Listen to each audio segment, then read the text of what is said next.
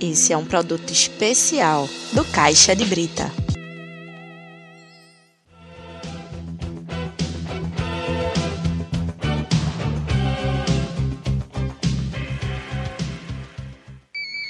Bom dia, boa tarde, boa noite, amigos ouvintes. Estamos começando o primeiro Caixa de Brita na Urna, o sexto Política Traduzida. No programa de hoje, traremos a cobertura da visita do pré-candidato à presidência da República pelo PSOL, Guilherme Boulos. Eu sou Vitor Aguiar estou aqui com Marcelo Prejo. Boulos veio ao Recife para participar de debates, entre eles o na UFPE, que tratou sobre juventude trabalhadora do campo e da cidade, resistir aos retrocessos e avançar nas lutas. O ato aconteceu na última quarta-feira, dia 17, no início da tarde, no Centro de Educação da UFPE. Estavam presentes, além de Boulos, o deputado estadual Edilson Silva, a pré-candidata a deputada federal pelo PCB, Amanda Palha, Além deles estiveram a chapa ao Senado, formada por Albanese Pires e Eugênia Lima, e a pré-candidata ao governo do estado de Pernambuco, Dani Portela. O evento do UFPE fez parte da agenda de viagens de divulgação da co-candidatura de Boulos e Sônia Guajajara, como eles gostam de chamar, né? Sim. Durante o evento, nós do Caixa de Brita estivemos ao lado do programa Fora da Curva para cobrir e trazer declarações e entrevistas exclusivas. A primeira pessoa que vamos ouvir hoje é o deputado estadual pelo pessoal Edilson Silva, que fala sobre o ato. Veja, ele é um ato importante na medida em que ele gera debate político sobre os rumos do país e como se trata da candidatura do Boulos, da, da Sônia, que representa aí não só partidos, mas representa ideias, que representa movimentos sociais que querem trabalhar, né, mexer de forma um pouquinho mais estrutural as mudanças na sociedade brasileira, é bastante importante. Né? E vir aqui para dentro da universidade também é importante. Eu estou encarando essa, esse ato aqui como parte de uma agenda mais ampla que está discutindo importantes temas da sociedade pernambucana e brasileira. De manhã ele estava na Assembleia debatendo conosco a questão da, da, das demandas da população do semiárido, os problemas climáticos, os fenômenos naturais e políticos, né, da fome, enfim. Esse é um tema bastante importante da água, da gestão da água, transposição, etc., que envolve uma gama de questões, sabe? Qual é o papel que as eólicas cumprem no Estado, matriz energética, uso de lenha, polo gesseiro, polo de cerâmica, enfim, um tema importante.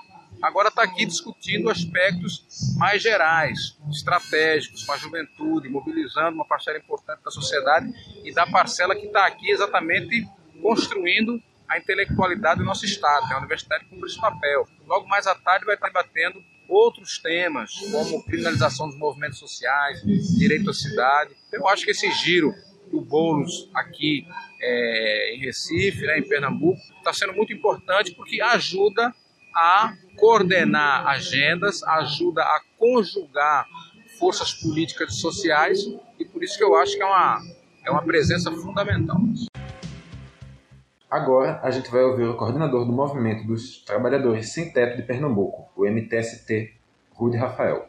Ele falou sobre o movimento e as lutas por moradia. Então, acho que o MTST é uma, tem uma trajetória e eu acho que existe um desconhecimento profundo em relação à atuação do, dos movimentos sociais e à diversidade de movimentos. Né? Acho que o MTST, assim como o MST, não são movimentos que monopolizam a pauta da reforma urbana e da reforma agrária. Eu acho que um fato como esse também nos possibilita diferenciar né, o, as várias organizações que de alguma forma lutam pela mesma causa.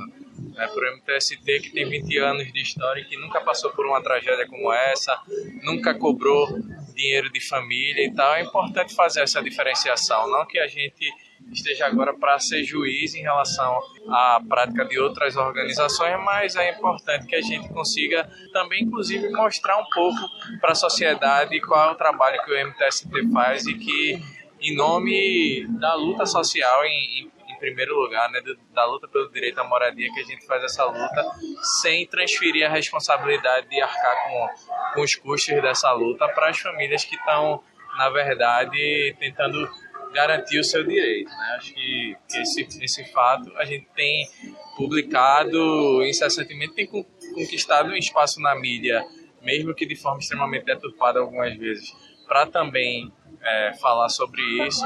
Mas acho que é isso, usar espaços como o programa Fora da Curva e outros meios de comunicação para a gente estar tá também fazendo um debate qualificado em relação a isso, né? Que é um absurdo é, usar uma tragédia como essa para criminalizar, desqualificar os movimentos sociais. O deputado Adilson Silva falou também sobre como o pessoal de Pernambuco pretende atuar na candidatura de Boulos e Guajajara. Nós estamos aqui, é, é, em todos os institutos que temos militância, nós vamos desenvolver militância. Né? É o que nós, é o, é o nosso principal capital, é o capital político. Nós não temos grandes recursos, não, não, tem, não temos dinheiro, é, e mesmo se tivesse, a gente não ia trabalhar com isso para poder desenvolver algum tipo de ação. Nós vamos é utilizar o nosso espaço institucional que nós temos. O pessoal tem um mandato de deputado estadual aqui, o pessoal tem um mandato de vereador na capital, o pessoal é um partido capilarizado no estado de Pernambuco. Estamos presentes aí minimamente em pelo menos 80 municípios com algum nível de organização e nós vamos fazer uma campanha casada, uma campanha conjunta, né, uma campanha ideológica. PSOL, e nessa sua aliança com os movimentos sociais, que foi constituída em nível nacional, vai procurar, no âmbito local, desenvolver isso. Aqui em Pernambuco, nós temos uma chapa majoritária feminista, formada por quatro mulheres, né, candidata ao governo, a vice-governadora, duas senadoras. É um debate muito importante que a gente quer fazer e eu acho que tudo isso agrega. Tudo isso agrega. Eu acho que é um somatório que vai fazer com que a gente consiga mobilizar é, parcelas relevantes da sociedade brasileira. Eu acho que isso é muito importante. Política não é só eleição. Eleição ali você tem um contingente populacional que de eleitores que vai às urnas e votam, só que no dia depois da eleição é, o pau começa a comer de novo com a sociedade organizada. Então a gente que está ali no mandato sabe que é preciso ter gente mobilizada no sindicato, na sociedade civil para defender saúde pública. É preciso ter sindicato, ter, ter estudante, ter entidade para defender educação pública de qualidade. É preciso que o sertanejo, o homem e a mulher do Agreste estejam mobilizados 24 horas por dia para defender a luta em defesa do semiárido contra, contra a exploração é, irracional das eólicas. Enfim, a população negra tem que estar mobilizada para lutar contra o extermínio, em defesa de uma legislação que combata efetivamente as práticas de discriminação racial. Então, eu acho que a campanha nossa tem esse objetivo. Nós queremos votos, vamos buscar romper a cláusula de barreira, eleger os nossos parlamentares, fazer uma grande campanha por Boulos, mas a campanha tem que ter o papel de organizar mobilização popular, dar um salto de qualidade na população, porque eleição acontece de dois em dois anos, né, ali dois, três dias, mas o povo vive todo dia. E cada dia tem 24 horas, cada semana tem 7 dias, cada mês tem 30, cada ano tem 365. E a gente vive absolutamente todo dia. A nossa cidadania precisa ser observada todo dia. E ela vai ser observada com mobilização. Então, se a nossa campanha conseguir eleger aquilo que a gente precisa, conseguir aumentar as nossas bancadas, manter o nosso espaço institucional, dar essa qualidade na mobilização da sociedade em torno das suas demandas, das suas pautas que são urgentes, a gente cumpriu o nosso papel.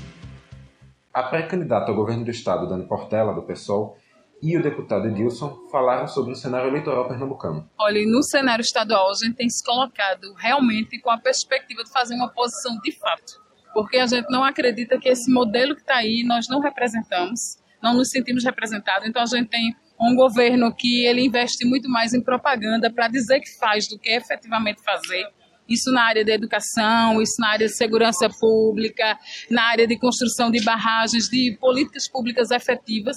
Temos uma, uma suposta pseudo-oposição que se coloca com os mesmos grupos, as mesmas velhas e novas oligarquias ocupando a política do nosso Estado.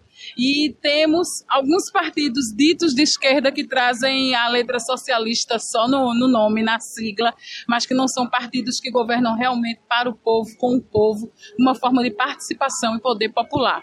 Então nós, enquanto PSOL e PCB, a nossa chapa majoritária feminista, ela quer de forma homogênea, de forma participativa, horizontal, ela quer escutar as pessoas, para que cada pessoa se sinta parte desse sonho, parte desse projeto. E se a gente governasse Pernambuco, como seria? Uma pergunta que a gente tem feito em vários espaços. Como seria o Pernambuco se fosse governado por nós. Um partido que não faz. Ontem saiu um levantamento de que o PSOL é o partido que menos gasta para eleger um deputado federal no Brasil. Por que menos gasta? Primeiro, porque não tem muito dinheiro, porque não faz alianças em troca de fundo partidário, de tempo de TV, porque faz alianças como a aliança que está sendo feita aqui entre partidos de esquerda, movimento social, alianças que são político-ideológicas. Segundo, porque o, que, o nosso voto ele vem do convencimento da participação, da inclusão, do maior número de pessoas, de toda uma juventude que está aí com a crise de representatividade. Então nós temos esse desafio de uma chapa feminista para as eleições de 2018, porque chegou o momento das mulheres ocuparem a política. Veja, nós temos uma, uma situação política, né? a eleição proporcional ela se dá de forma avulsa no processo. Ela depende de um conjunto de fatores, ela se dá com um pano de fundo. O pano de fundo tem a ver especificamente em Pernambuco com o que vai acontecer no quadro nacional, com o que vai acontecer no quadro estadual. E nós temos é, impactações de, em vários níveis aqui em Pernambuco. Se, Lula, se o Lula consegue ser candidato ou não, se vai, vai ser livre ou não, se o PSB aqui vai fazer uma coligação com o PT ou não. Tudo isso tem algum nível de incidência. Né? O sucesso da candidatura do Bolsonaro em nível nacional também tem impacto. Tem candidatos aqui que querem representar esse, esse, esse ideário que ele representa aí, conservador, fascista, etc. Então, tudo isso compõe um pano de fundo. Mas mesmo dentro dessa, desse cenário de imprevisibilidade por conta disso, nós acreditamos que nós estamos conseguindo compor conjunto de, de chapas, tanto proporcional para o Estado quanto para federal, é bastante competitivo. Nós temos aí, para deputado estadual, uma chapa bastante interessante, temos aí, por enquanto, umas 20 candidaturas, pelo menos, que têm uma perspectiva de voto bastante relevante. É, Para federal, nós também temos uma chapa que está constituída, né? tem o Paulo Rubem, tem o Edo Moraes, tem a René Patriota, tem a Gabriele Conde, tem outros candidatos espalhados não só pela região metropolitana, como pelo conjunto do Estado. Nós temos o, o, o candidato é, mais, talvez mais importante, que é o próprio PSOL, né? o PSOL, essa, essa representação nossa, né? O PSOL é o partido que não está na Lava Jato, é um partido que está sob ameaça ir para ilegalidade, porque existe uma cláusula de barreira é, impondo aí uma restrição democrática. Então, tudo isso vai ser colocado no jogo. Né? Não basta. É, eu creio que esse, esse, esse discurso, essa campanha precisa ser feita pelo partido. Você não precisa concordar com tudo que o pessoal pensa, com todas as nossas pautas, mas se você acha que o pessoal é um partido necessário, um partido importante para compor a diversidade da democracia no país, para compor é, a pluralidade de ideias que nós temos na sociedade brasileira, que os parlamentares do pessoal são importantes para poder fazer contraponto. Então você vota na legenda do pessoal. Então, eu acho que tudo isso compõe é, as nossas expectativas e dúvidas com relação às candidaturas proporcionais. Olha, nós, desde o início, nós defendemos que Marília Reis ela pudesse ser candidata, porque seria contraditório para uma chapa feminista que defende mais mulheres ocupando espaços de poder e de visibilidade na política, que nós nos colocássemos contrário a essa candidatura. Com todo o respeito, eu não vejo por onde eu tenho andado em Pernambuco, do litoral ao sertão, várias cidades que eu visitei, a militância, as pessoas, a base do que seria a esquerda do Partido dos Trabalhadores, ela não se sente representada por essa possível aliança. Então, acho que essa possível aliança, ela vai trazer à tona as grandes contradições pelo pacto pela governabilidade. E agora vamos ouvir algumas declarações dadas durante o evento por Boulos, que separamos para trazer no programa. O tema que nós precisamos trazer para o centro do debate e que hoje é um dos temas fundamentais da juventude brasileira. A juventude quer trabalho, a juventude quer educação, mas antes de qualquer outra coisa, a juventude quer viver. E a juventude pobre e negra das periferias está sendo exterminada por uma política de segurança pública que faz do Estado brasileiro um Estado que reproduz a violência. Este modelo fracassou. O modelo de guerra às drogas é uma política para monitoramento e intervenção repressiva nas favelas, como se alguém em sã consciência acreditasse que o centro do narcotráfico no Brasil está no barraco de favela. Está gerando mais violência e não está acabando com nada. Ele está aí, mais forte do que nunca. E alguém achar que o fato de determinadas drogas serem ilegais no Brasil, porque outras são legalizadas, começar pelo PMDB, que é uma droga legalizada nesse país. Esse debate tem que ser tratado com regulamentação, com descriminalização, como um tema de saúde pública no Brasil. Precisa ver o que foi a política brasileira reconhecida internacionalmente na Organização Mundial da Saúde em relação ao tabagismo. O que, o Brasil fez? Proibiu a venda de cigarro? Não. Deve vender lá na barraca do Pelouro, tudo quanto é canto deve vender. Não vende lá não! Não vende, Pelouro. Lá só vende outra coisa, né, Pelouro? Agora, vende tudo quanto é canto. Não se proibiu. O que que se fez? O que se fez foi proibir a propaganda e a publicidade de cigarro, aumentar a tributação, restringir os lugares de uso e criar uma ampla campanha de esclarecimento sobre os efeitos do cigarro. Porque o que faz do país, do Brasil, um dos países com maior índice de homicídio do mundo, mais do que a Síria em guerra, é o tráfico de armas indiscriminado, com condescendência do Estado. Tráfico de armas não se enfrenta com tropa de choque, com mais armas. Tráfico de armas se enfrenta com inteligência. E é esse o investimento em segurança pública que nós temos que ter no nosso país. Nós vemos quando Bolsonaro disse que se tivesse um filho gay, tinha que bater. E nós vimos, poucas semanas depois dessa frase dele, um menino de oito anos ser espancado até a morte pelo seu pai porque gostava de lavar louça. Isso não pode mais ficar como um tema de máfia da política. O Brasil tem que pautar essa questão. Pautar o respeito à orientação sexual das pessoas independentemente da religião e do Estado. Não é a religião nem o Estado que tem que se meter na forma como as pessoas se amam. Isso aqui não pode ser um país de fofoqueiro que fica querendo definir e se meter no amor das pessoas. Hoje mesmo eu estava nessa entrevista, fiquei tão perplexo que nem consegui responder no ar, mas o entrevistador chegou para mim e, e perguntou, no meio de uma entrevista política, você gosta de mulher? fiquei bom. Sou casado, tenho as duas filhas. Foi, foi o que eu respondi na hora para ele, porque fiquei perplexo. Mas deveria ter respondido né, que o que a gente precisa valorizar nesse país é o respeito à diversidade sexual, é o respeito à orientação sexual das pessoas. E que eu gosto de mulher como gosto de homens, como gosto da população LGBT, porque todos e todas têm que ser tratados igualmente. Por fim, vamos ouvir agora nossas exclusivas com o pré-candidato Guilherme Boulos. O presidenciável falou sobre a democratização da mídia e a união das esquerdas. Olha, primeiro dizer que o pessoal seguirá defendendo a democratização das comunicações no Brasil, a nossa campanha defende isso, a começar porque isso é fazer cumprir a Constituição. Né?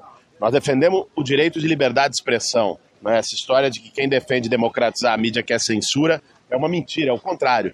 Nós queremos é ter mais vozes, a pluralidade e a diversidade de vozes do povo brasileiro ter condições de se expressar sem monopólio, sem propriedade cruzada, sem propriedade de políticos sobre meios de comunicação, conforme prevê a lei no país. Eu acho que a esquerda tem que estar junta quando se trata de defender princípios democráticos, quando se trata de defender os direitos sociais Nisso a esquerda está unida e tem que se unir ainda mais. Agora, existem diferenças. Você citou uma delas, a democratização das comunicações, existem outras. Essas diferenças se expressam em candidaturas distintas do país. É natural e legítimo isso. Nós vimos candidatos da direita, o próprio Geraldo Alckmin, dizer que acabaria com a EBC. Então, é, nós precisamos de uma comunicação pública valorizada, respeitando os direitos dos trabalhadores, é, jornalistas e o conjunto dos trabalhadores que estão no EBC e que, sobretudo, garanta a diversidade de vozes na comunicação no Brasil. Então é isso, pessoal. Agradecemos a todos que participaram desse programa. Agradecemos também ao programa Fora da Curva, Jornalismo, Crítica e Diversidade da Rádio Universitária pela parceria.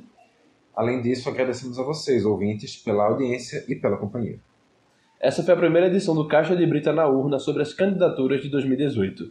Sempre que possível, traremos outras edições especiais desse produto do Caixa de Brita. A gente volta com Política Traduzida Regular na sexta que vem, dia 25, debatendo sobre as pesquisas eleitorais. Mas antes, nessa segunda, dia 21, vai pro ar o Polêmicas Vazias, debatendo a relação entre Miley Cyrus e Vanessa Camargo e outras carreiras que desandaram geral. Enquanto isso, segue a gente nas redes sociais, facebook.com.br caixabrita e Twitter e Instagram, arroba caixabrita. Segue a gente também no seu feed de podcast e no hearthis.at barra Caixa Brita. Então é isso, até a próxima. Tchau, tchau.